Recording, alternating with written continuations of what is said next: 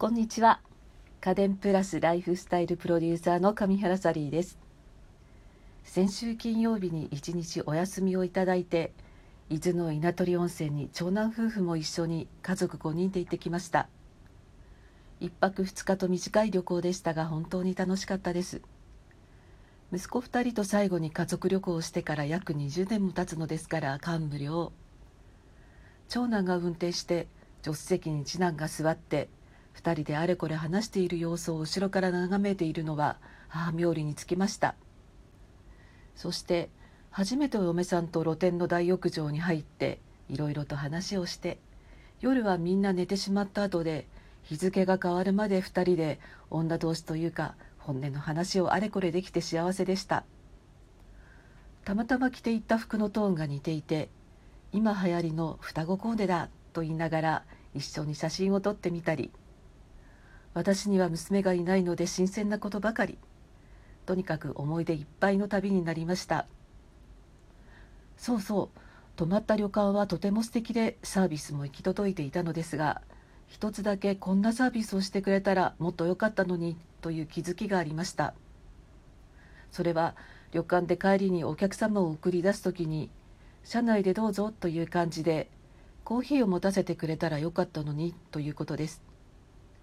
旅館での朝は起きてからも温泉に入ったり朝食の時間が決まっていたりその後はチェックアウトに向けて片付けをしたりと楽しいのだけれど案外忙しいものなんですよね。今回のお部屋にもイリーのコーヒーマシンが置いてあったのでそれを飲んでくればよかったのかもしれないけれど朝食が盛りだくさんだったしそんな時間もなくて。それで旅館を出て車を出して走り出した辺りでコーヒーがあったらなっていう感じになるんですよね。でもまだ出発したばかりでコンビニに寄るのもなんだしそれに旅先によってはすぐにコンビニなんて見つからないかもしれませんし。だからコンビニコーヒーのようにリットをつけて人数分持たせてくれたらどんなに嬉しいだろうなと思ったのでした。飲まなくてもそれまでそんなに大したコストでもないような気がします。宿を出た後も嬉しい気持ちを倍増させて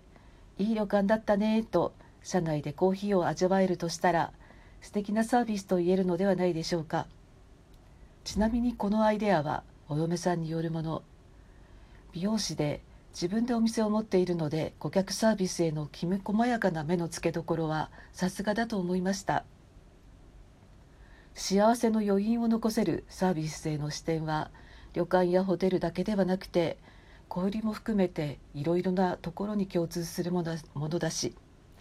家電ならばアフターサービスや購入者への定期的なコミュニケーションなど当てはまるかもしれません。例えば高級トースターの火付け役となったバリミューダもメルマガで週に1回トースターなど同社のキッチン家電で作れるメニューの発信を続けています。料理画像も美しいのが印象的ですが絶妙なタイミングで料理の提案をされるのでトースターにさらに愛着を持てるようになります。心に残っているエピソードとしてはバルミューダ・ザ・トースターが発売されてから1年間は毎週パンにまつわるレシピを発信し続けていたのですが1年後に満を持してローストビーフが登場しました。私自身このメルマガを心待ちにしているファンの一人だったので「わあパンじゃないんだ。ローストビーフも作れるなんて」とびっくりしたのを覚えています。作り方を読んでみるとフランスパンモードで作ると書いてあります。ここでバルミューダ・ザ・トースターをご存じない方に改めてこのトースターのことを説明するとトースターの上に 5cc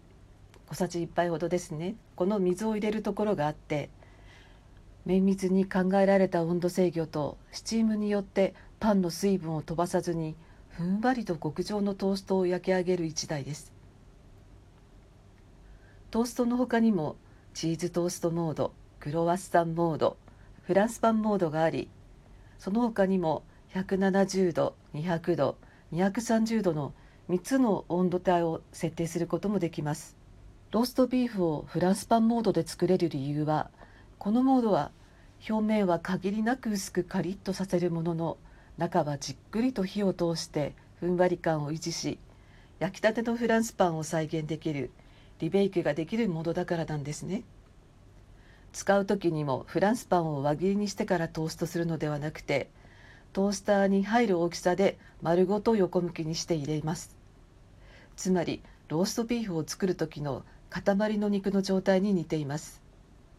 それを表面だけ焼き目をつけて中はじんわりと火を通す。レシピ研究は協力してくださる料理家さんにお願いしていると聞いていますがローストビーフとフランスパンモードの相性の良さに気づいた方素晴らしいなと思います。でねこのレシピはもう少し早くにメルマガに掲載してもよかったそうですが当時世の中にはパンをトーストできるだけではなくてグラタンにも焼き芋にもピザを焼くにも何でも OK のオープンロースターであることを謳ったものばかりだったから。トーストの美味しさやクロワッサンやフランスパンなどのリベイクのすごさを強調するためにあえてパン以外のことはアピールしなかったんですね。だから1年後に満を持してというわけなんです。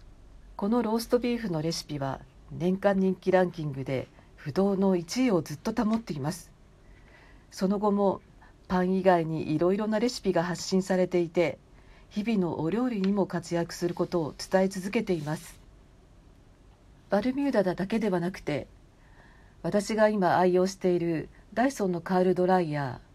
ーエアアップスタイラーもお客様登録をして以降定期的にメルマガでスタイリングのアドバイスが送られてきますし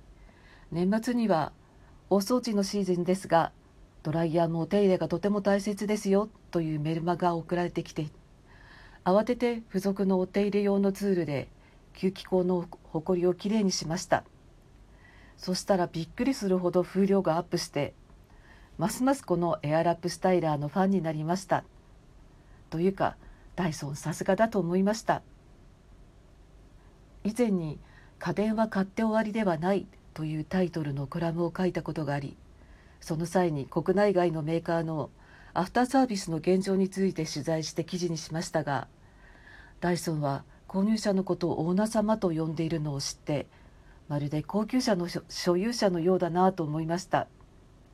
でもそうやって顧客を大切にすることがそのメーカーのそのブランドのファンを増やすことにつながるんですよね。旅館のコーヒーサービスの話から思わず家電の購入者とコミュニケーションの話になってしまいました今日はこの辺でお聴きくださってありがとうございました。